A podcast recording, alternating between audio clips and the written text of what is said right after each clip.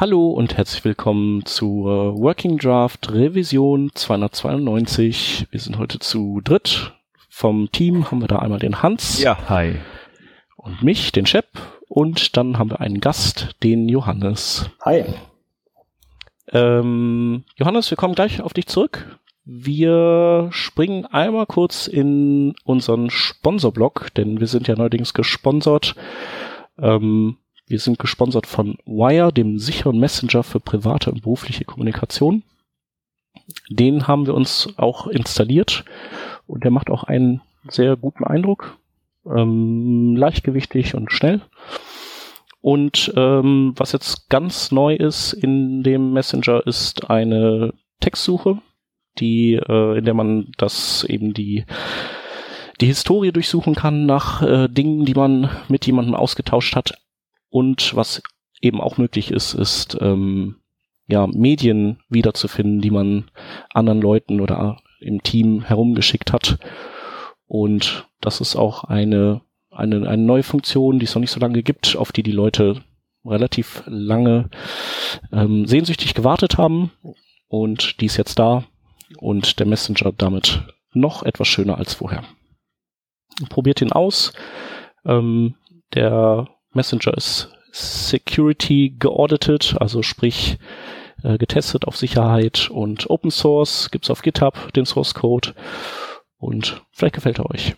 So, und damit kommen wir zur Sendung und ähm, jetzt, Johannes, fragen wir dich, wer bist du denn?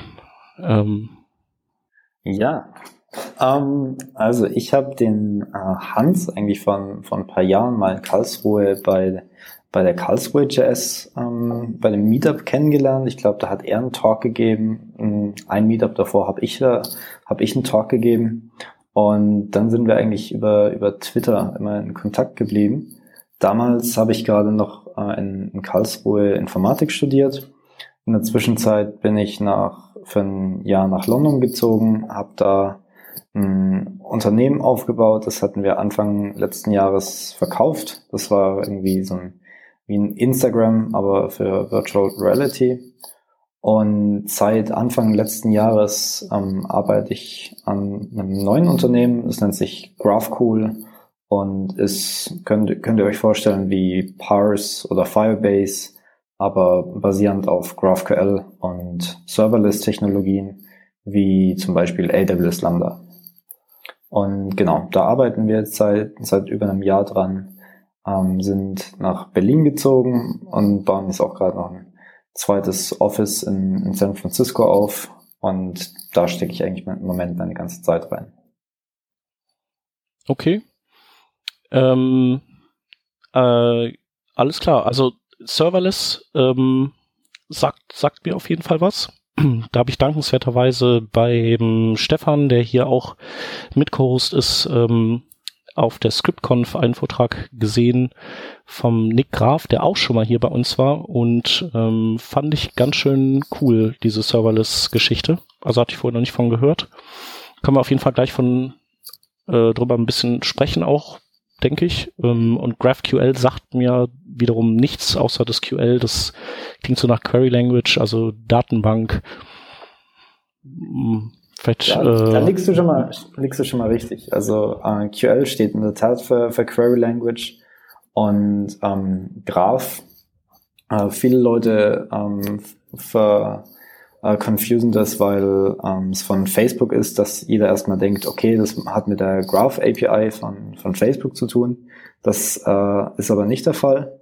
Ähm, es, was GraphQL eigentlich ist, es ist ähm, eine Query Language für deine, App, für deine Application. Das heißt, es ist, du kannst es dir vorstellen wie der Nachfolger von RESTful APIs. Das hört sich ja erstmal ganz gut an. Um, ähm, ähm, also ich, ich kann das Ganze mal mit ein paar Vorteilen ähm, motivieren, wie sich GraphQL von, von RESTful APIs zum Beispiel äh, abhebt oder was es versucht zu, zu verbessern. Ähm, ja, gerne. Also ich nehme an, äh, jeder, jeder von euch und bestimmt auch die, die meisten Hörer haben die, ähm, haben sicher schon mit einer REST API gearbeitet, wahrscheinlich auch welche selbst gebaut und können die äh, ein oder andere Situation jetzt nachvollziehen. Ähm, wenn man zum Beispiel bei einer REST API hat man ganz viele Endpoints. Das heißt, ähm, wenn wir, wenn wir mal zum Beispiel ein Instagram bauen, ähm, dann hätte man ein, ein Endpoint slash Images oder ein Endpoint slash Users und Endpoint slash Users, User ID Images. Ähm, genau, also man hat diese ganzen Endpoints und für jeden Endpoint ähm, kriegt man immer eine fixe Struktur an Daten zurück. Das heißt, bei slash Images bekommt man immer eine Liste der, der ganzen Images oder des Feeds zurück und die Struktur gibt das Backend vor. Das heißt, man hat pro Image vielleicht eine ID, man hat äh, die Image-URL, man hat irgendwie den Description und ähm, man kann die Struktur nicht wirklich beeinflussen. Ähm, das ist soweit auch jetzt mal nicht so, nicht so tragisch. Wo es dann eher äh, tricky wird, ist, ähm, wenn es um die Relations geht. Zum Beispiel möchte man dann pro Bild äh, wissen, wer hat das Bild gemacht, also der Autor von dem Bild und vielleicht will man noch Kommentare zu jedem Bild.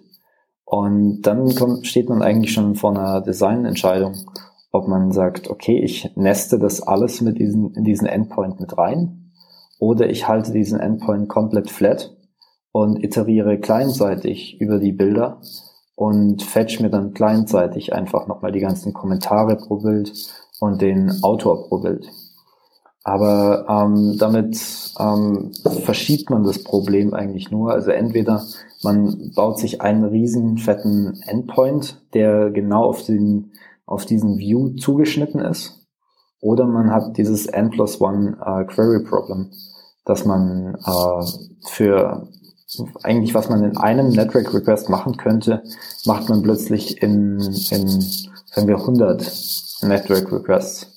Und ich glaube, vor dem Problem ist eigentlich schon, schon fast jeder mal gestanden, der äh, eine REST API gebaut hat oder die, die, ähm, die äh, verwendet hat. Ähm, Moment mal. Ja, äh, kann ich auf jeden Fall nachvollziehen. Ähm, würde ich persönlich, also je nachdem, wie der Datenumfang ist, dann wahrscheinlich alles in einen Call packen. Weil zusätzliche Requests sind irgendwie, finde ich, nervig. Vor allem so viele, aber ich bin auf jeden Fall gespannt, äh, wie, wie das die GraphQL löst. Okay, ähm, sorry, ich glaube, das, das kannst du dann gleich nochmal rausschneiden. Äh, ich habe gerade bloß von Hans die, äh, die Nachricht gelesen. Ähm, dass so. ich, ich halte mir, ich halte mir das Mikrofon jetzt mal ein bisschen weg. Das kann äh, in der Tat am, ja. am Band liegen. Ähm, okay, nee, brauchen wir aber nicht rausschneiden. Das ist kein Thema. Alles klar. ähm, okay, also äh, wie das, ich, ich ähm, schließe jetzt einfach mal an, wie, wie das ganze GraphQL löst. Ja. Ähm, GraphQL löst das Ganze, indem es ähm, nicht wie bei REST äh, viele Endpoints gibt, sondern es gibt äh, nur noch einen Endpoint. Und dieser Endpoint exposed quasi ähm, das komplette Schema von dem Server. Und da kommt es ins Spiel, warum das GraphQL heißt. Was der, dieser GraphQL Endpoint ähm, exposed, ist quasi diese Graph-Struktur von deinen Daten. Das heißt, was du machst, wenn du alle Bilder haben möchtest von dem Feed, ist, du sagst zu dem Server, ähm, gib mir mal bitte alle Bilder und für alle Bilder gib mir die ID, gib mir den Titel ähm, und gib mir auch den Autor zu jedem Bild und du schickst quasi einen, ähm, einen sogenannten Query an den Server, der nur die Struktur beschreibt von den Daten, die du gerne haben möchtest und der Server malt dir das sozusagen aus und gibt dir genau diese Daten zurück. Und das heißt, es gibt nicht mehr viele Endpoints, sondern der Server exposed nur noch die Struktur der zur Verfügung stehenden Daten. Und es bleibt der Client-Anwendung äh, überlassen zu sagen, ähm, wie genau die Struktur, ähm, die, die Teilstruktur davon äh, aussehen soll, was man jetzt haben möchte. Also das klingt in der Theorie ähm, relativ äh, abstrakt. Ich glaube, das Einfachste wäre jetzt einfach mal ähm, wenn ihr euch das selber mal anguckt, ähm, ich habe euch in den, in den Show-Notizen ein Endpoint gesch ähm, geschickt. Das Ganze fängt ähm, mit äh, api.graph.cool an. Äh, vielleicht wollt ihr das einfach mal aufmachen. Habe ich gemacht, ja. Und ja. für die Hörer, also wir werden es auf jeden Fall auch in den Show Notes verlinken, wer das mal nachvollziehen will. Okay, super. Also das Ganze ähm, ist quasi ein GraphQL Query Editor. Ist wie so eine IDE für, für GraphQL Queries. Ähm, vielleicht kennt ihr Postman für, für REST APIs. Das ist ja. quasi das, das gleiche, ähm, nur für GraphQL, aber nochmal einiges mächtiger. Ähm, was ihr da jetzt mal machen könnt, ihr könnt auf der linken Seite ein Query schreiben. Ähm, ihr könnt ähm, den, alles, was da drin steht, erstmal löschen und dann ähm, mit geschweiften Klammern anfangen und dann einfach mal äh, all ähm, Movies zum Beispiel schreiben. Das ist jetzt hier eine Movie-Datenbank. Wenn ihr all Movies schreibt, ähm, und dann wieder geschweifte Klammern, ähm, dann solltet ihr ähm, eine Autocompletion bekommen, dass ihr zum Beispiel Title bekommt und ähm, Release Date und so weiter. Und sobald ihr euren Query fertig habt, könnt ihr das abschicken und ihr bekommt ähm, eine REST-Response, die äh, genau dieser Struktur entspricht. Mhm. Ich kann euch. Ja. Hat das, hat das bei euch funktioniert? Ja, sieht super ja. aus. Also das ist quasi die äh, Idee von GraphQL.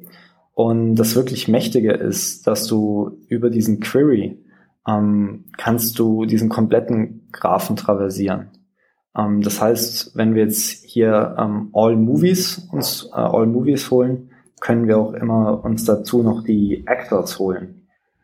Und von, also All Actors dann einfach noch. Mh, ähm, du, du kannst entweder sagen All Actors ähm, und All Movies oder du sagst All Movies und von jedem Movie ähm, gib mir bitte noch die noch die Actors. Was okay. quasi ähm, nested ist. Ja. Wie ist das dann? Werden dann wird dann praktisch auf eine zusätzliche ja, Beschreibung zurückgegriffen, um diese Actors herauszufinden? Also wird dann wieder auf dieses All Actors-Objekt praktisch zurückgegriffen und das wird gefiltert oder wie läuft da die Datenbeschreibung? Ähm, also in, in dem Fall ähm, funktioniert es so, dass du, ähm, du hast einmal so eine Query DSL, die in dem Fall definieren wir die als, als Dienst oder wie auch immer du deinen dein Server, ähm, die Struktur von dem GraphQL-Schema definierst. Da, äh, dadurch wird diese ähm, diese Query-Struktur definiert. Aber also welche Abfragen überhaupt möglich sind, mit welchen Attributen und so weiter, ne? Und welche ineinander genestet sein können und so, ne? Ganz, ganz genau. Also im Prinzip brauchst du irgendwo einen Einstiegspunkt äh, in den Datengraph und von dort aus kannst du ihn einfach weiter traversieren. Ähm, und ein Einstiegspunkt könnte zum, zum Beispiel sein, gib mir alle Movies. Oder es könnte sein, Movie mit ID ähm, 530 oder es könnte sein User mit E-Mail-Adresse ähm, Hans at Gmail oder es, ähm, das, das kann, kann eigentlich relativ beliebig sein, je nachdem, wie du es mit deinem Server zur Verfügung stellst. Und die sogenannten Fields von, ähm, von einem Objekt, äh, die sind, das kann man sich vorstellen, wie, wie Datenbank, ähm, wie Datenbank äh, rein, dass du, dass du einfach sagen würdest, okay, das ist jetzt der, der Name, du kannst den Namen queryen und das mappt dann meistens auch direkt zu einer Datenbank. Mhm. Ähm, also so ein bisschen wie äh, bei ähm, klassischem SQL, wenn du, wenn du halt so äh, Joins dann machst. Ganz genau. Ja und wenn du mit Relations arbeitest, das ist dann quasi wie ein Join, nur dass du es äh, auf einem auf einer viel angenehmeren Abstraktionsebene hast. Und ähm, was ihr euch vielleicht schon gefragt habt, ist, äh, woher funktioniert dieses ganze Autocompletion? Da steckt eigentlich relativ ähm, wenig Aufwand ähm, für das Tooling letztlich dahinter, ähm, weil das alles in der in dem GraphQL Standard selbst mit drin steckt. Äh, wenn ich vorhin gesagt habe, äh, dass ein GraphQL Backend nicht viele Endpoints hat, sondern nur ein ähm, dieses Graph-Schema exposed. Was ich, was das eigentlich ist, ist es nichts weiteres als ein, ein Typsystem, das das zur Verfügung stellt. Das heißt, das, kom die, das komplette Datenmodellschema ähm, ist letzten Endes ein Typsystem, das man mit verschiedenem Tooling nutzen kann. Und dieses Tooling könnte zum Beispiel diese ähm, Auto-Completion Engine sein. Das heißt, man sieht, okay, hier gibt's ähm, einen Typ, der hat, der heißt Movie ähm, und ein Movie hat immer ein Title, was ein String ist und ein Release Date, was ein Datetime ist und es hat ein Array von Actors und ein Actor hat auch immer ein Name. Und darauf, ähm, das ist ein essentieller Bestandteil von, von GraphQL und so funktioniert das, das Ganze dann. Ja, sehr geil. Macht auch total Sinn. Und am Ende, ja, letztlich äh, kann man das ja auch im Browser abfackeln. Also man muss irgendwie, das wahrscheinlich so, das Heavy Lifting ist eher so serverseitig. Tippe ich mal bei so GraphQL-Zeugs. Ganz, ganz ja. genau. Letzten Endes ist GraphQL eigentlich komplett unabhängig, ähm, ob du das über HTTP oder, oder ähnliches ähm, an den Server schickst. Du könntest das über, über jedes be beliebige Protokoll senden. Äh, das Einzige, was GraphQL für dich, ähm, was, was das von dir abverlangt, ist, dass du diesen Query in diesem Format abschickst und dass du JSON in diesem in, in, der, äh, in der äh, passenden Struktur zurückbekommst. Mehr sagt GraphQL eigentlich nicht aus. Das heißt, du kannst deinen Server so implementieren, äh, wie du das möchtest. Er muss bloß äh, GraphQL-konform quasi sein. Und ähm, bei dem Client hast du unheimlich viele Möglichkeiten. Also wenn du jetzt mal zum Beispiel die, den Network Inspector aufmachst, ähm, während du den Request abschickst, siehst du, dass das nichts weiteres als ein HTTP Post Request ist.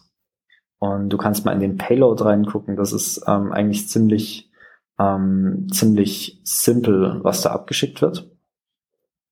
Ähm, dementsprechend braucht man auch nicht irgendwie einen fancy äh, Client, um äh, mit, mit einem GraphQL Backend zu interagieren. Was man aber machen kann, sind, ist tatsächlich einen richtigen GraphQL Client zu verwenden, der dir unheimlich viele Vorteile bietet. Äh, das würde jetzt äh, allein nochmal ein paar Sendungen füllen, was das alles für äh, Vorteile bietet, die ähm, vielleicht kennt, ähm, kennen die ein oder anderen äh, Hörer, ähm, haben vielleicht schon mal was von Apollo Client gehört oder von Relay. Relay wird, ähm, kam gerade, als am Anfang GraphQL aufkam, äh, war das eigentlich fast immer synonym, fälschlicherweise, weil es aber auch von äh, einem GraphQL-Client von, von Facebook selbst war. Und ähm, mit diesen GraphQL-Clients äh, passt sich das Ganze nahtlos in, in, in, in Single-Page-Apps ähm, ein. Das heißt, man kann es super mit React oder Angular oder sämtlichen, ähm, sämtlichen Frameworks verwenden. Jetzt hast du schon ähm, erwähnt äh, Apollo. Apollo ist ein ist, ist auch ein Infrastrukturtool, damit kennst du dich jetzt besser aus. Also ich habe bei denen auf der Webseite gesehen, die ähm, integrieren ähnlich wie das zum Beispiel auch ähm, Relay tut, perfekt mit ähm, oder gut mit Frameworks wie zum Beispiel ähm, React oder äh, React Native beispielsweise. Ähm, wie tun die das? Wo liegen die Vorteile von diesen, von diesen Tools? Okay, super. Also ähm, prinzipiell ist, denke ich, wichtig zu verstehen, dass man keinen GraphQL-Client braucht, aber die bieten dir ein sehr, sehr großes Spektrum an, an Vorteilen, wenn du sie verwendest. Vorteile könnten zum Beispiel sein äh, Caching. Ähm, prinzipiell, wenn man von einem, äh, von einem RESTful-Hintergrund kommt, dann ähm, hat man meistens, ähm, man macht seinen REST, äh, seinen REST-Call, kriegt die Daten zurück, vielleicht äh, verwendet man Redux, packt sich das irgendwie in den Store rein, aber macht dann eigentlich, man verwendet meistens nicht so viel äh, aus einem aus einem Cache wieder, sondern man holt sich dann einfach frisch nochmal die Daten.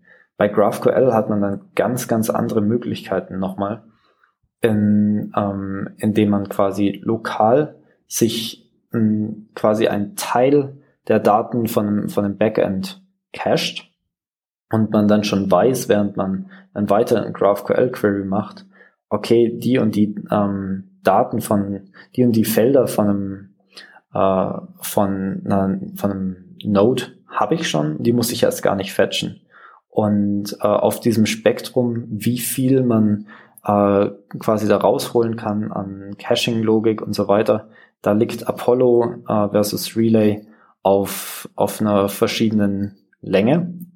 Äh, Relay macht unheimlich viel, ähm, unheimlich viel smarten Stuff für dich, ähm, was, was zum Beispiel Caching angeht, äh, ist aber auch relativ opinionated, was die, was die Datenstruktur angeht.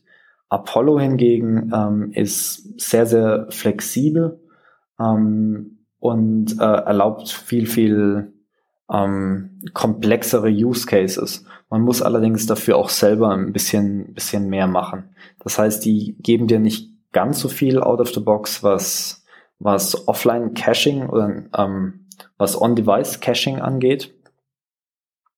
Ähm, kommt aber auch mit dem, mit dem Vorteil, dass sie mit sämtlichen Frameworks kompatibel sind. Relay zum Beispiel kann man nur mit React.js verwenden. Ähm, Apollo ist äh, an sich aus erstmal ähm, komplett standalone und hat nur Integrationen für React oder für Angular oder Ember oder Vue. Genau. Das heißt, das sind die, das sind die zwei Optionen. Prinzipiell ähm, raten wir meistens Leuten erstmal mit Apollo anzufangen, weil das ein einfacher Einstiegspunkt ist als, als GraphQL Client. Cool. Was, ähm, du hast ja gesagt, du hast jetzt angefangen mit einer Firma. Ähm, du hast ja auch schon uns mal jetzt zum Beispiel dieses, dieses erste Beispiel, ähm, Graph.cool. Ähm, GraphCool heißt, glaube ich, die Firma. Ähm, hast uns ja schon zugeschickt. Was macht ihr genau bei, bei GraphCool? Ähm, also prinzipiell, als ich äh, von, einem, von einem Jahr damit angefangen habe, äh, ich war, wie gesagt, gerade an dem Punkt, ähm, ich habe überlegt, äh, an was arbeite ich jetzt als nächstes. Ich hatte eine, quasi eine riesen Bucketlist an, an Technologien, wo ich, äh, die ich weiter vertiefen wollte oder die ich mir jetzt erstmal anschauen wollte. Und ganz oben war quasi GraphQL. Und ähm, ich wollte eigentlich so schnell wie es geht das Ganze ähm, mit, mit einer React-App zum Beispiel ausprobieren. Und wir hatten davor äh, ab und zu Parse für irgendwelche kleinen Side-Projects verwendet. Und das hat für mich ziemlich viel Sinn gemacht, so diese Idee von, von Parse oder Firebase ähm, mit GraphQL zu verknüpfen. Habe ich einfach geguckt, gab's, gibt's schon einen ähnlichen Dienst? Und da gab's nicht wirklich was, was, ähm, was ich gut benutzen konnte. Drum habe ich einfach selbst versucht, ähm, ein dementsprechendes Tool äh, zu bauen. Und ähm, der Gedanke ist einfach, dass man ähm, nur sein, sein Datenschema definieren muss. Das heißt, wenn man ein ähm, Instagram bauen will, ähm, sagt man einfach, man, ich habe ein Model, das heißt Post und ein Model hat ähm, einen Titel, was ein String ist, es hat eine Beschreibung, was ein String ist und es kann weitere Comments haben und ein Comment ist, sieht so und so aus. Man in einer deklarativen Art und Weise beschreibt quasi nur noch, äh, wie das Datenmodell aussieht, schickt es an unseren Dienst und man bekommt sofort ein GraphQL Endpoint, das quasi eine Datenbank im Hintergrund hat und eine, einen kompletten GraphQL API Layer. Das heißt, für jeden, der mal Parse oder, oder Firebase verwendet hat, äh, sollte sich mit unserem Dienst eigentlich relativ ähm, schnell äh, zu Hause fühlen. Was uns unheimlich wichtig war, ist ähm, Parse oder Firebase hatten wir nie wirklich für größere Sachen verwenden können, weil es immer ähm, sehr limitiert war. und äh, man ist sehr, sehr schnell an, an, die, an die Grenzen und Ecken gestoßen. Drum war es uns von Anfang an ein Anliegen, das Ganze sehr flexibel zu halten. Ähm, und diese Flexibilität können wir erst durch GraphQL erreichen und man kann ähm, an allen Ecken und Enden quasi äh, sein Backend erweitern mit Serverless-Technologien wie zum Beispiel AWS Lambda. Genau, also wie spielt äh, denn Serverless jetzt in die ganze Sache rein? Weil, also prinzipiell würde ich jetzt sagen, bräuchte es ja nicht. Also äh, für mich ist das, klingt das in sich so wie ein geschlossenes System und es macht auch Sinn. Aber jetzt kommst du. Okay, du meintest äh, Serverless an sich oder meinst du Serverless-Technologien wie Google Cloud Functions, AWS Lambda, was, was meintest du als geschlossenes ja, System? Ja, also ähm, dieses GraphQL, wie du es bisher beschrieben hast, äh, also ich finde, also mir würde jetzt nicht einfallen, was, äh, wo ich da noch eine Serverless-Komponente, also wie die jetzt da ähm, verheiratet würde hm, mit. Ver also außer auf dem, außer man möchte generell einfach mit Serverless ähm, Prinzipien arbeiten und vielleicht hm. können wir das als erstes erklären, was das überhaupt ist weil, also ich, ich kenne es auch erst seit einem Monat, finde es total gut. Um, ähm, du ähm, meinst das Serverless Framework oder meinst du die, diesen technologischen Ansatz prinzipiell? Der technologische Ansatz von äh, Serverless. Okay. Ähm, der ähm, Gedanke hinter ähm, Serverless, und das ist jetzt ein bisschen, ähm, äh, ein bisschen ähm, ambiguous, mir fällt das deutsche Wort gerade nicht ein, dass es eine, ein Framework gibt, das Serverless heißt, aber auch diese komplette, dieser komplette Ansatz äh, nennt sich auch Serverless. Die Idee dahinter ist aber das gleiche, dass man ähm, eine Funktion quasi nimmt. Man, man baut nicht mehr, man, wenn man sich die, dieses Spektrum von Monolith zu, ähm, zu Microservice noch ein bisschen weiterdenkt, dann ist am Ende davon ähm, quasi eine, eine Serverless Function. Das heißt, man hat nicht mehr ähm, bei einem, wie bei einem Microservice eine, eine ganze API von verschiedenen Endpoints, die irgendwas machen, sondern man deployt quasi nur noch eine Function alleine. Zum Beispiel, man hat eine Function, die heißt äh, get äh, und man gibt quasi nur noch einen Parameter an, ähm, in, von welcher Stadt und man kriegt das Wetter zurück. Das heißt, man hat ähm, nur noch ganz kleine einzelne Bausteine an Logik. Ähm, und man deployt die zum Beispiel auf einen HTTP-Endpoint oder man steckt die hinter eine Worker-Queue ähm, oder man verwendet sie als Cron-Job. Und man entwickelt quasi seine, seine Business-Logik auf einer, auf einer ganz reduziert, auf einer kleinen Ebene ähm, als, als Functions direkt. Das hat unheimlich viele ähm, positive ähm, Vorteile, ähm, was, was zum Beispiel Testbarkeit angeht ähm, und das Ganze ein bisschen zu, zu entkoppeln. Und die, die größten ähm, die größten Anbieter sind zum Beispiel äh, AWS mit AWS Lambda oder Google mit Google Cloud Functions, Microsoft mit, mit Azure, aber es kommen, ähm, kommen auch relativ äh, viele kleineren, kleinere Unternehmen auf, zum Beispiel ähm, Auth0 hat einen Dienst gestartet, der heißt Webtask, die alle dieses Prinzip aufgreifen, dass man eine Funktion hat, die schreibt man zum Beispiel in Node.js und ähm, man kann die mit einem Command deployen, man bekommt einen Web-Endpoint dafür und man kann quasi in 0, nix Code ausführen. Ein weiterer wichtigerer Punkt ist, dass warum serverless? Man hat nicht mehr dieses Abstraktionskonzept, ähm, dass man sagt, okay, ich will das hier auf meiner Digital Notion, ähm, auf meinem Droplet deployen und wenn ich, wenn mein, mein Load ansteigt, dann muss ich da irgendwie zwei, drei, vier Server hinstellen, sondern das wird ähm, komplett wegabstrahiert. Man muss sich nicht mehr über, über Server oder Deployment Gedanken machen, ähm, sondern man, man bekommt den Endpoint, man zahlt prinzipiell erstmal nichts Und nur wenn der Code ausgeführt wird, wird man meistens auf Millisekundenbasis abgerechnet. Das heißt, wenn du da auf einen Endpoint was deployst und das wird pro Monat zweimal aufgerufen, dann zahlst du da irgendwie einen Bruchteil von einem Cent. Auf der anderen Seite, wenn das ganz, ganz häufig aufgerufen wird, musst du dir nicht um, um Skalierung Gedanken machen, weil das Ganze löst dann Amazon für dich und du bezahlst weiterhin nur auf Millisekundenbasis. Das ist erstmal so der, der Gedanke hinter, hinter Serverless Functions. Ja, also im Prinzip einfach noch eine, eine bessere Ausnutzung der, der, ja, der, der Cloud, ähm, Infrastruktur, weil man eben noch granularer oder noch atomarer sein, sein Code da, da durchjagt, letztlich, ne? Also. Ganz genau. Und ähm, man muss sich letzten Endes überhaupt nicht mehr Gedanken drum machen, äh, wie, wie ist, werden die Ressourcen gerade gut ausgenutzt oder nicht, sondern ähm, genauso wie wenn man S3 benutzt dann muss man sich ja auch nicht Gedanken machen, oh, stehen da jetzt genügend Server dahinter, wenn viele Leute das runterladen wollen. Sondern letzten Endes, was man bezahlt, ist, wie viel Gigabyte hat man hochgeladen, wie viel Traffic hatte man. Und das gleiche ähm, kommt jetzt für Computation auch. Ja.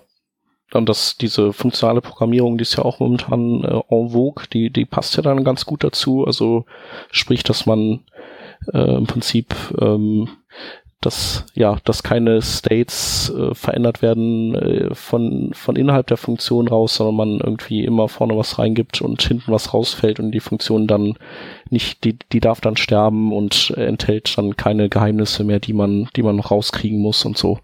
Ja, ganz genau. Also das ist ein äh, das ist ein unheimlich schönes Konzept eigentlich, weil es ähm, wenn man wenn man zum Beispiel mit äh, Redux gearbeitet hat, da hat man auch immer dieses ähm, das Konzept von einem, von einem Reducer und alles ist irgendwie stateless und dasselbe macht man dann quasi für die Server-Side-Business-Logik, dass man nur die, diese Functions hat, was, wie du gesagt hast, super mit äh, funktionaler Programmierung Hand in Hand geht und das performt dann einfach nur irgendeine, äh, vielleicht eine Berechnung oder einen äh, Side-Effekt, wie zum Beispiel eine E-Mail zu versenden und das war's dann aber auch.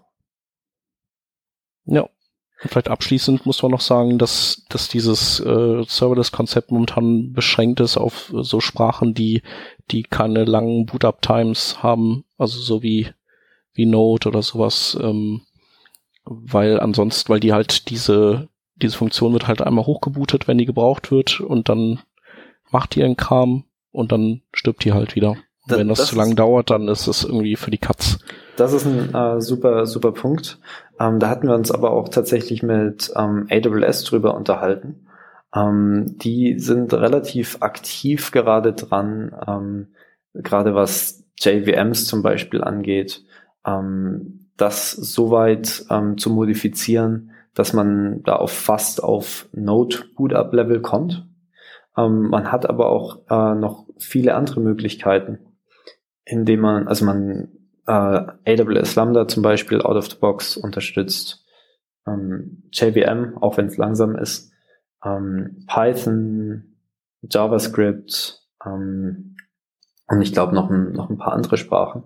Das Interessante ist, dass man kompilierte Sprachen wie zum Beispiel ähm, Go oder aber auch äh, Swift äh, kann man auch problemlos benutzen, indem man einfach ähm, eine, eine Binary compiled und die dann aus einer der bestehenden äh, Runtimes ähm, aufruft. Zum Beispiel gibt es ein paar coole Projekte, in der man Go kompilieren kann und das Ganze wird dann in eine Python äh, Runtime äh, ähm, quasi reingepackt und damit kann man doch mal super viel Performance rausholen und ähm, in der quasi in deiner Sprache deiner Wahl diese ganzen Functions schreiben. Okay, ähm, so, aber um nochmal, um auf deine vorige Frage ähm, äh, Anschluss zu nehmen, äh, hat's, habt ihr dann ähm, zum Beispiel schon mal Python, äh, schon mal Firebase oder, oder Parse verwendet? Nee. Okay. Nur von gehört. Ähm, ein, ein großes Problem davon ist, dass das quasi ein Data Store für dich ist, aber eine Backend-Anwendung ähm, macht ja weitaus mehr als nur Daten zu speichern. Du willst da auch irgendwie Business-Logik ausführen. Zum Beispiel, ähm, du, du baust einen Webshop und wenn eine Bestellung reinkommt, dann äh, willst du, sobald die Bestellung da ist, eine Bestätigungs-E-Mail senden oder ähm, die Bestellung irgendwie an den Lieferanten rausschicken. Und diese Business-Logik, die du performen willst, ähm, da verwenden wir ähm, Serverless Functions dafür. Das heißt, all deine State Changes, das heißt, wenn sich deine Daten in irgendeiner Form ändern, das ist ein Event und ein Event triggert eine Function. Und so kannst du dein komplettes Backend ähm, mit, mit Serverless Functions definieren. Okay, macht Sinn. Ja. Klar. Kann ich denn GraphQL auch äh, ohne, also so in einem klassischen Serverumfeld dann nutzen? Ja, oder? Geht auch. Ähm, es bietet sich einfach nur an, das Serverless zu nutzen, dieses Serverless-Konzept. Ganz, ganz genau. Also du könntest auch ähm, an, anstatt einem, äh, einer, einer Serverless-Function auch einen normalen äh, Microservice oder einen normalen Webhook, den du ähm, selbst irgendwie deployst, kannst du da auch irgendwie dranhängen. Ähm, wie du gesagt hast, es bietet sich nur an, weil es wesentlich weniger Aufwand ist, ähm, eine, eine Serverless-Function zu deployen, als irgendwie eine, eine Node Express App ähm, irgendwie auf DigitalOcean zu, zu hosten. Okay. Und ähm, was wäre denn jetzt äh, dein, deine Empfehlung, wie man sich, äh, wie man da äh, rangeht an, also wenn man jetzt damit mal rumspielen will? Ich nehme an, man kann wahrscheinlich äh, zu euch gehen, Graph Genau, cool. das, ja. das war eigentlich äh, am, am, von Anfang an unsere, unsere Prämisse, dass wir ähm, es für Frontend-Entwickler leichter machen wollen, ähm, um mit GraphQL anzufangen, um mit GraphQL Anwendungen zu schreiben. Ähm, wir sind relativ kurz davor, äh, zum Beispiel ein ähm, CLI zu launchen, in dem du nur noch ähm, dein GraphQL-Schema äh, in, in einem lokalen File beschreibst. Das heißt, du schreibst da zum Beispiel hin Type, Post, Titel, String und so weiter, beschreibst es und sagst dann mit einem CLI nur noch GraphQL Create My Schema und du bekommst einen API Endpoint out of the box. Ähm, damit ist es quasi so, äh, wollen wir es so einfach wie möglich machen ähm, für, für deine React App, für deine Angular App, deine iOS-App, wie auch immer, ähm, out of the box eine, eine GraphQL API zu bekommen, mit der du äh, deine Anwendungen schreiben kannst. Mhm. Frage, wie ist das denn, also du hast ja auch äh, oft die Situation, dass du bestimmte Daten in der Datenbank speicherst, die, die du nicht exponieren möchtest, die würdest du, wie würdest du die dann in der Datenbank ablegen? Würde das auch über diese Serverless-Geschichten laufen und, und wie genau würden die das machen? Und äh, wie ist das so mit, mit, mit Dingen wie äh, User-Login oder so? Würde man das überhaupt über GraphQL dann abwickeln oder mhm. würde man dafür dann was Separates bauen? Ähm, gute Frage. Uh, also gerade User-Login ist uh, tatsächlich eines der ähm, spannendsten Themen da, ähm, weil es relativ viel Spielraum gibt, ähm, was, wie, wie flexibel gestaltet man das Ganze? Ähm, also wir haben da verschiedene Konzepte bei uns auf der Plattform. Authentifizierung und Autorisierung sind ähm, ist eins davon. Das heißt, wir haben das Konzept von einem Auth-Provider. Ähm, zum Beispiel, ich weiß nicht, sagt dir ähm, Auth0 was als, als Service? Ja. Genau, das heißt. Die, äh, die Kapseln quasi in einfach, die abstrahieren so diverse OAuth ähm, Geschichten, diverse Anbieter einfach in so einer einheitlichen API. Ganz, ganz Oder? genau. Normalisieren ist im Prinzip. Ganz genau. Das heißt, die geben dir quasi so ein Widget, das du in deine ähm, Frontend-App einbauen kannst. Und bei denen im Service sagst du, okay, ich will meinen Nutzer mit GitHub und Twitter und Google anmelden lassen. Und die abstrahieren dir das Authentifizieren ähm, die, die sorgen dafür, dass das funktioniert. Und wir integrieren quasi mit, mit der ihrem Dienst als eine Möglichkeit. Das heißt, ähm, du kannst, du kannst äh, direkt das mit Auth0 verbinden und darüber Nutzer authentifizieren. Ähm, du kannst ähm, Dienste wie Digits nutzen oder ähm, selbst eine, eine einfache E-Mail- und Passwortkombination nutzen.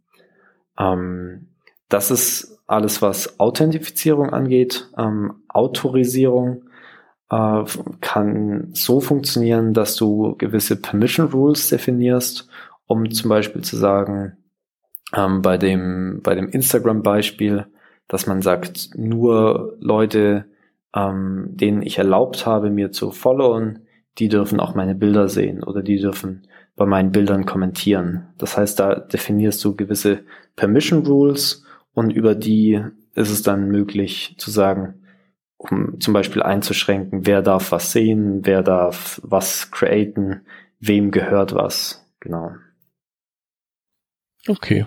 Und ähm, seid ihr dann so flexibel, was was so den den Token angeht? Also habt ihr dann äh, äh, JWT mhm. Tokens oder, genau. oder macht ihr es dann mit Cookies oder was? Oder ist das egal? Um, ähm, das ist komplett egal. Das heißt, du bekommst von uns über eine Authentifizierung über die GraphQL API ähm, bekommst du ein äh, JWT und ähm, mit dem der, die Best Practice ist einfach den über ein äh, Authorization Header über über den HTTP Header zu schicken.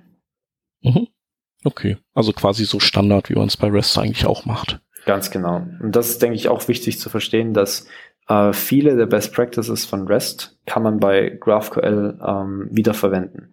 Das äh, widerspricht sich dann äh, äh, ganz und gar nicht. Mhm. Okay. Und jetzt haben wir darüber gesprochen, wie man anfängt, äh, sich damit zu befassen und wie man relativ schnell was äh, am Laufen hat. Die diese Serverless-Sachen, die sind, die bietet ihr nicht an, sondern äh, das ist einfach nur so eine Empfehlung von euch, ähm, das da dran zu hängen, oder? Ähm, das ist eine, eine gute Frage. Letzten Endes sind da gerade schon relativ viele ähm, Unternehmen und, und Projekte äh, dran, das leichter zu machen. Wir ähm, wollen da das Rad eigentlich ehrlich gesagt nicht neu erfinden. Das machen andere gerade ziemlich gut. Äh, wir wollen es bloß äh, so einfach wie möglich machen, äh, das Tool deiner Wahl quasi zu verwenden. Das heißt, wenn du das Serverless Framework verwenden möchtest, ähm, dann äh, integriert das nahtlos mit unserem System. Äh, es gibt noch ziemlich äh, ziemlich coole andere Projekte. Ich weiß nicht, sagt dir Standard Lab was? Nope. Ähm, das treibt dieses Konzept ähm, Function as a Service, sage ich mal, ziemlich auf die Spitze. Die, ähm, das ist quasi das, was ich vorhin mit, ähm, mit Serverless Functions beschrieben habe, ähm, macht das Ganze nochmal wesentlich konkreter und einfacher mit einem, mit einem CLI-Tool. Das heißt, in der einfachsten Form hat man wirklich äh, lokal eine, eine JavaScript-Datei liegen, ähm, die, mit der man eine Funktion implementiert. Die Funktion könnte sein, ähm, sende eine SMS über Twilio und ähm, mit der ihrem CLI lädt man diese, macht man aus der JavaScript-Datei quasi zum Beispiel einen HTTP-Endpoint und kriegt dann sofort eine deployte Function. Ähm, und wir sind mit all diesen Diensten äh, kompatibel und integrieren die in, in, in unsere Plattform und müssen so gesehen äh, da nicht selbst das Rad neu erfinden. Mhm. Ja, cool. Hast du selbst ähm, zufällig schon ähm, was mit, mit Serverless Functions ge gebaut oder hast du vor, damit was zu bauen? Mm, also ich, ich, äh, ja, ich habe jetzt noch nichts Konkretes. Also ich, äh, das ist immer sowas, das speichere ich dann ab und dann kommt irgendwann so ein Projekt, wo ich dann denke, ach guck an, das wäre jetzt halt total gut, das damit zu machen. Also ich glaube, ich würde das bei Dingen natürlich äh, tun, wo ich, wo ich das Gefühl habe, das muss halt oder das könnte ziemlich weit skalieren müssen. Okay. Ich glaube, da würde ich äh, in so eine Richtung gehen, glaube ich. Oder, oder vielleicht, wenn ich ein Projekt habe, was es nicht unbedingt braucht, aber einfach, wo ich mal Lust habe, mich damit auseinanderzusetzen. Verstehe. Äh, hast du irgendwelche Bedenken, wo du, wo du denkst, hm, da könnte ich mir nicht gut vorstellen, dass das da gut funktioniert? Mm, also ich glaube, weil das ja meistens so ist, so Dinge, die sich gut anhören, die haben schon auch immer irgendwelche Nachteile.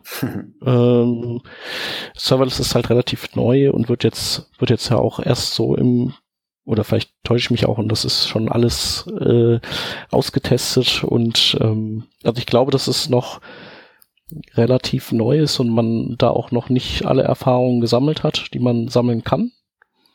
Und ich kann mir vorstellen, dass da auch noch Dinge sind, so ich sag mal Kommunikationsoverhead oder sowas, dass das vielleicht so ein Thema ist, wo man dann irgendwann merkt, ja, es ist halt an sich geil, aber dieser ganze Overhead, der damit zusammenhängt mit so vielen verschiedenen kleinen Funktionen, die, die miteinander kommunizieren, dass es da auch einfach irgendwann so, ein, so eine Stelle gibt, wo man sagt, jetzt äh, kehrt sich zum Beispiel die Performance einfach ins Negative, auch wenn das so von der grundsätzlich von der Skalierbarkeit halt geil ist.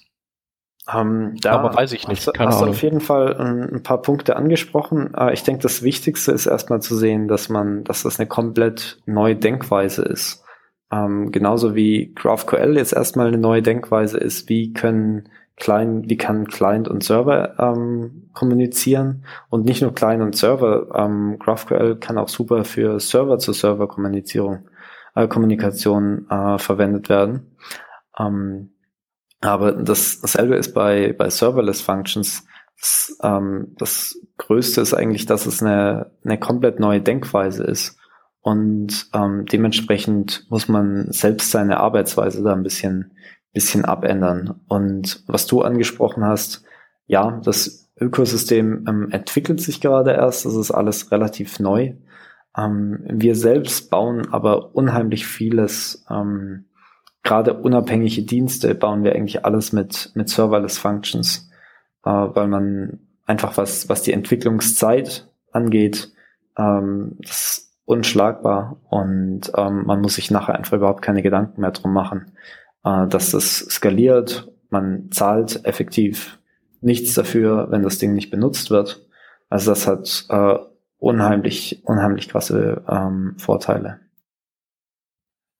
Mhm. Ja, also auf jeden Fall ein cooles Thema.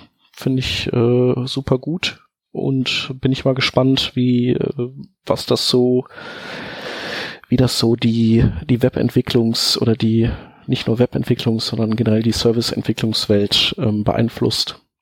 Ich, ich glaube auch, dass es, äh, dass diese komplette Serverless-Gedanke ähm, ähm, wieder ein bisschen die, die Trennung zwischen Frontend- und Backend-Entwicklern ein bisschen aufheben wird, dass quasi jetzt jedem Frontend-Entwickler möglich ist, mit seinen, der vielleicht nur äh, React-App baut, React-Apps äh, baut, plötzlich ähm, kleine Backends damit schreiben können, weil, weil man quasi damit auch nur ähm, kleine JavaScript-Apps, äh, kleine JavaScript-Functions deployed und das ist quasi alles, was man braucht.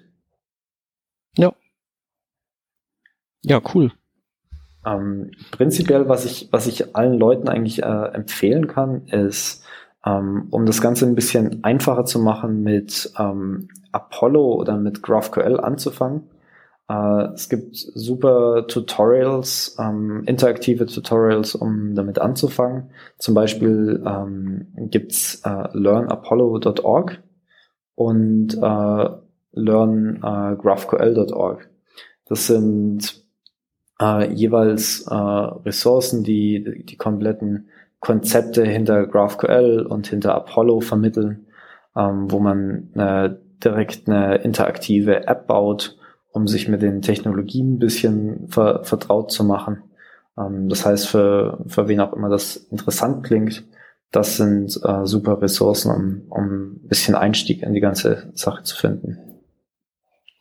Und für Leute, ähm, die noch oh. tiefer da reingehen wollen in diese Thematik, ihr habt, glaube ich, auch eine Konferenz jetzt, die erste europäische GraphQL-Konferenz, ne, soweit ich da richtig informiert bin. Ähm, ganz genau. Also wir ähm, arbeiten direkt mit, äh, mit Facebook zusammen. Ähm, Und äh, zusammen mit Facebook äh, stellen wir jetzt eben dieses, diesen Sommer äh, GraphQL Europe auf die Beine. Das wird ähm, Mitte, Mitte Mai in, in Berlin stattfinden. Wir, wir rechnen ähm, so zwischen, zwischen drei bis 500 äh, ähm, Attendees. Wir haben zum Beispiel die komplette, äh, das komplette GraphQL Core Dev Team wird einen, einen Vortrag dort geben. Ähm, und wir haben quasi Speaker ja, von äh, aus, aus, aus Amerika, Australien und so weiter. Wir arbeiten direkt ähm, mit Apollo auch zusammen. Die werden dort auch Talks geben. Ähm, was vielleicht den, den wenigsten bewusst ist, ähm, Apollo selbst ist eigentlich quasi so eine ähm, so ein Side-Project von, von Meteor. Das heißt, Meteor.js baut sich zurzeit ein zweites Standbein auf, was Apollo ist. Das ist äh, vielleicht nur am, am Rande vielleicht ein ganz interessa interessanter Fakt. Ja, die Meteor, äh, über Meteor hatten wir ja auch schon mal eine Folge. Äh, weiß gar nicht mehr welche das war. Ich finde es heraus. Also wer da reinhören will. Ähm, was du jetzt gerade gesagt hast, ah, 231 war's. Ähm, was du gerade gesagt hast, GraphQL-Entwickler, das heißt also, ich habe das bisher so verstanden, dass GraphQL so wie SQL von irgendwelchen Menschen ersonnenes, äh, sagen wir mal, Sprachkonstrukt ist und äh, dass dann einfach diverse Firmen oder Menschen das implementieren in ihre Produkte. Aber das scheint ja dann nicht der Fall zu sein, oder? Das scheint ja dann doch ein Produkt zu sein und dieses Produkt setzt ihr dann auch bei euch ein oder was? Um, ähm, GraphQL ist ein offener Standard, also es ist keine äh, Library, sondern es ist ein offener Standard. Ähm, nach dem Standard werden viele ähm, Client-Side und viele Server-Side-Libraries, die miteinander ähm, kommunizieren können, über GraphQL entwickelt. Und okay, das heißt also mit Entwickler meinst du im Prinzip die so so die die Gruppe, die das, die das spezifiziert oder die das, die da irgendwie Features für neue Versionen dann sich ausdenkt und mhm, die wiederum nicht, spezifiziert. Nicht unbedingt, ähm, sondern ich meine, wir haben mit unserem Dienst äh, eine Möglichkeit geschaffen, wie Leute super einfach äh, GraphQL in ihren Apps verwenden können. Ähm, aber auf der anderen Seite hast du große Unternehmen wie äh, Shopify, Twitter, GitHub, Sky, ähm, Coursera, all diese Unternehmen ähm, verwenden, äh, faden nach und nach ihre REST APIs aus und ersetzen die mit GraphQL APIs. Und die ganzen Leute, die Tag und äh, tagtäglich damit damit arbeiten, äh, für die ist das natürlich auch super spannend. Ähm, was sind die nächsten Dinge, die die in GraphQL kommen? Zum Beispiel ähm, äh, ist im Moment ein sehr heißes Eisen wie GraphQL Subscriptions. Das heißt, ähm, es ist nicht nur quasi synchron möglich zu sagen, ich, ich möchte jetzt äh, hier und hier diesen, diesen Query absenden und die Daten zurückbekommen, sondern man baut quasi eine WebSocket Connection zu einem GraphQL Server auf und bekommt dann in Realtime ähm, Data Changes rein. Und da finden mehr und mehr ähm, Features finden den, den Weg in, in die GraphQL Specification. Und das wird zum Beispiel bei der, bei der Konferenz, ähm, werden da auch neue Dinge vorgestellt. Mhm. Okay. Ich hätte noch eine Frage. Ich weiß nicht, Hans, hast du noch was? Mm, nur noch was, was, ähm, was wir noch zum Thema äh, TypeScript und ähm, GraphQL zu sagen haben. Das war eine Sache, die wir in der Vorbesprechung noch vorbereitet hatten. Ähm, vielleicht starten wir damit und schließen dann direkt deine Frage an. Ja. Ja, genau. Ähm, also das wäre jetzt nur noch ein, auch noch ein Tipp meinerseits. Äh, dadurch, dass GraphQL ähm, quasi ein, ein Type-System exposed, das klingt unheimlich abstrakt und es macht, glaube ich, nicht so viel Sinn, wenn man es nicht selbst mal ausprobiert hat. Und nach und nach macht das Ganze dann ein bisschen mehr Klick. Ähm, was das trotzdem ermöglicht, dass GraphQL ein Type-System exposed, ähm, ist, dass man ähm, das, das super mappt auf äh, zum Beispiel TypeScript Type Definitions. Das heißt, wenn man ähm, bei dem Instagram-Example bleibt und man sagt, da hat einen Post und ein Post hat einen Title, was ein String ist und so weiter.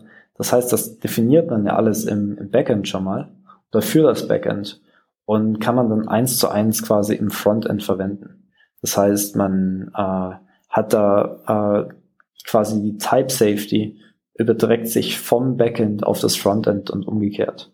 Und ähm, TypeScript ist da zum Beispiel eine super Möglichkeit, es zu nutzen. Ähm, Flow funktioniert ja ähm, ganz genauso. Jegli äh, prinzipiell äh, jegliche typisierte Sprache mappt super zusammen ähm, mit GraphQL. Ja, macht auf jeden Fall Sinn.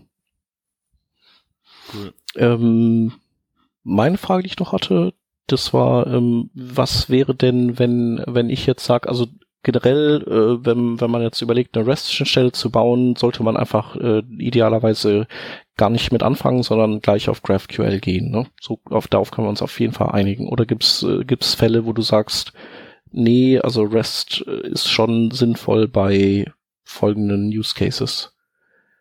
Gibt's ähm, eigentlich super nicht, Frage.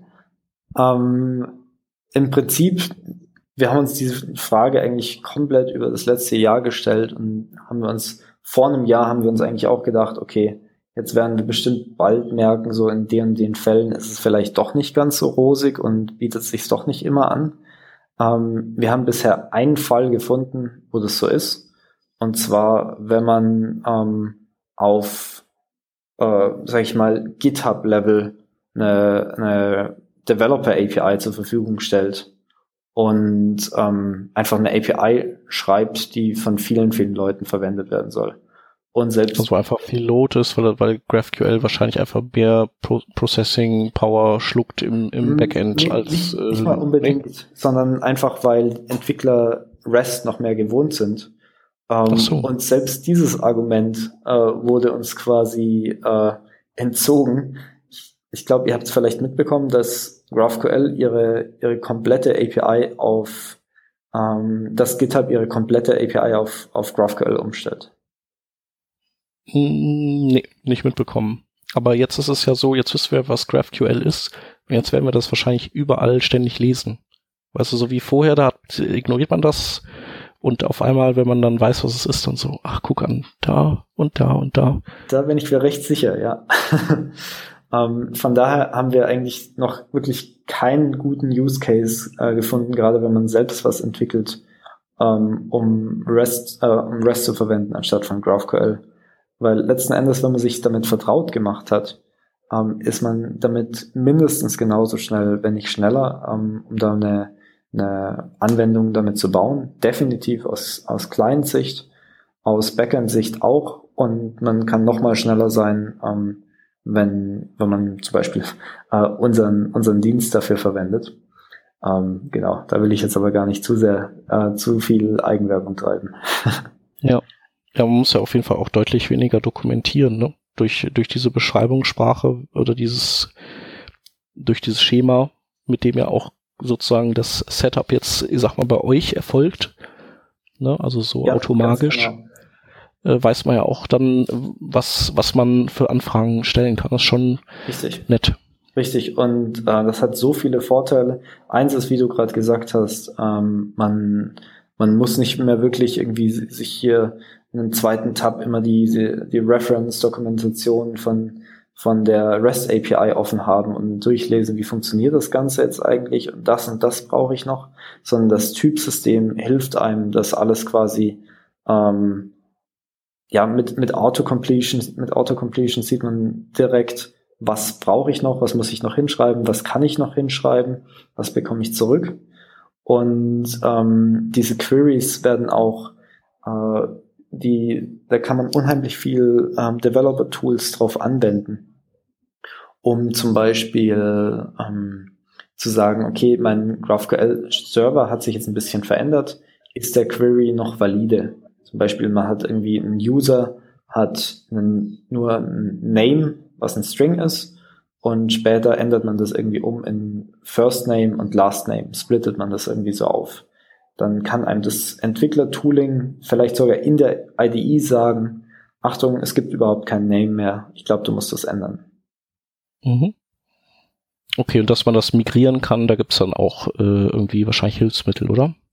Ganz, ganz genau. Es gibt in GraphQL selbst ähm, die, äh, das Konzept von äh, Deprecation.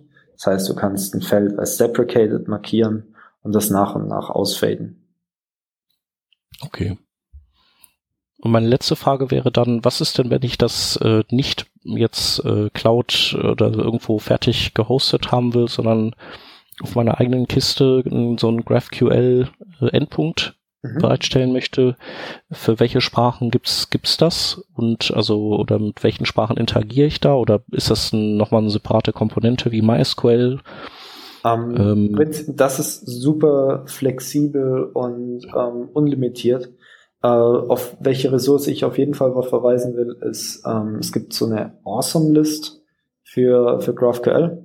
Da findet sich wirklich zu jeder Sprache und zu jeder Technologie ähm, findet sich da eine, eine Server-Implementierung. Wenn man das mit Elixir schreiben will, dann nimmt man, ich glaube, eine von vier Elixir ähm, Server Libraries. Ähm, ich glaube, das, was die meisten Leute machen, um damit anzufangen, ist ähm, ein Express.js Library äh, für, für GraphQL zu verwenden. Ähm, es ist komplett unabhängig davon, welchen Data Store man im Hintergrund verwenden will. Das heißt, man kann eine MongoDB dahinter stellen oder ähm, Postgres oder ähm, was, was auch immer. Und ähm, dann kann man sich da den Server eigentlich auch ähm, relativ fix selbst schreiben. Ähm, also SQL und NoSQL geht beides. Genau, das ist äh, letzten Endes komplett flexibel, was man da verwenden mhm. will. Okay, ja cool. Ja, dann äh, würde ich sagen, werde ich das mal ausprobieren. Ja, ähm, das kann ich kann ich nur empfehlen. Und ähm, gerade wenn wenn ihr es äh, für ein äh, Frontend-App verwenden wollt, äh, für wenn ihr gerade es mit Apollo oder Relay ähm, für, für eure React oder Angular Apps verwenden wollt, dann ähm, ist wahrscheinlich oder hoffentlich der, der einfachste Weg, ähm, das mit unserem neuen Ziel iTool das mal auszuprobieren. Da ähm, schicke ich dann auch noch für die Show Notes den, den Link rüber. Ja, gerne. Genau, also wir werden das alles verlinken, alle, alle äh, Links von dir werden wir da reinpacken. Und dann können, können die Hörer sich da nochmal schön durchfräsen. Sehr Super. cool. Da haben wir auf jeden Fall wieder einiges neu gelernt. Ich fand es auch extrem interessant. Daher vielen Dank für diese umfangreiche Einführung.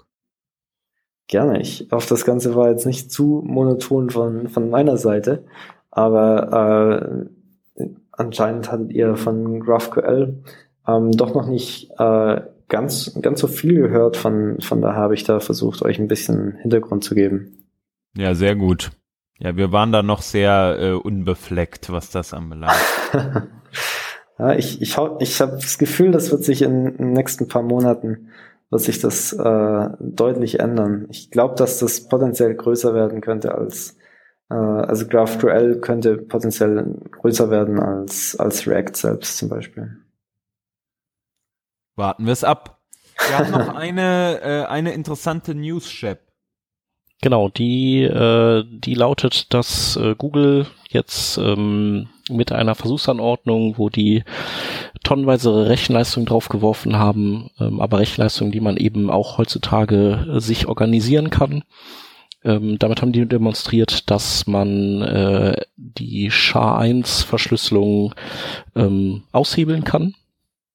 Also dass man äh, etwas erzeugen kann, was es eigentlich nicht geben darf, nämlich zwei unterschiedliche Dokumente mit dem gleichen SHA-1 äh. Und ähm, ja, damit ähm, ist sozusagen der finale Beweis erbracht, dass man sich von diesem Hashing-Algorithmus trennen sollte und entweder SHA-2 oder SHA-3 oder, oder Blake oder irgendwie was anderes nehmen sollte. Und genau, also falls ihr eure Passwörter noch mit SHA-1 äh, in der Datenbank verschlüsselt, dann äh, migriert einfach äh, nach und nach, wie das geht. Könnt ihr im Internet googeln. Es geht auf jeden Fall. Ähm, einfach bei, bei dem nächsten Login einfach sozusagen neu wegspeichern mit einem besseren Hash-Mechanismus. Und der Hans hat noch einen Link. Genau, es gibt noch einen Link und zwar anschließend an das Thema Webpack von einer der letzten Sendungen ähm, gab es jetzt kürzlich im Smashing Mac einen interessanten Artikel, A Detailed Introduction to Webpack. Also für alle Leute, die noch nicht mit Webpack gestartet haben oder die sich das noch mal ein bisschen auffrischen wollen, äh, die können den Artikel einmal durchlesen. Da gibt's also von A bis Z allem nötigen Informationen, um mit dem Thema Webpack ähm, sauber zu starten. Ja, und damit wären wir durch für dieses Mal. Genau. Und wir sagen nochmal vielen, vielen Dank, Johannes, dass du da warst. Ja, gerne. Ähm, schön, dass ihr euch die Zeit genommen habt. Sehr gerne. Und viel Erfolg, ähm, auch mit deinem, mit deinem neuen Startup. Und ähm, ja, für die Zuhörer, wenn es Fragen gibt, den Johannes erreicht ja auch auf Twitter. Wir werden das Ganze natürlich verlinken. Und wir danken fürs Zuhören und sagen bis zum nächsten Mal. Tschüss, macht's gut. Macht's gut, ciao. Ciao.